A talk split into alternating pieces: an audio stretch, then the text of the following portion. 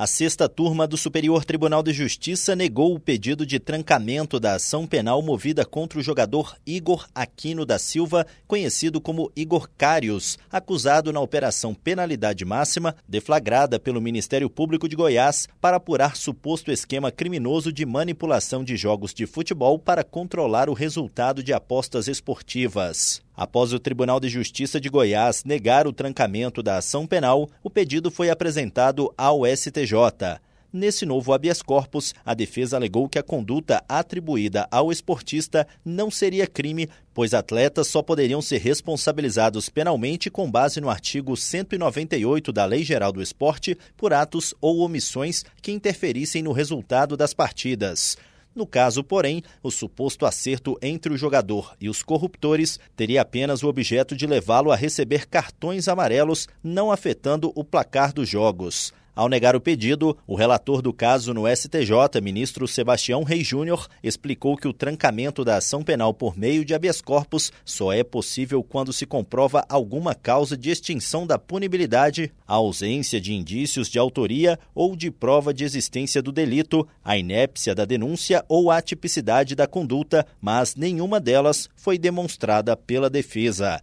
Do Superior Tribunal de Justiça, Tiago Gomide.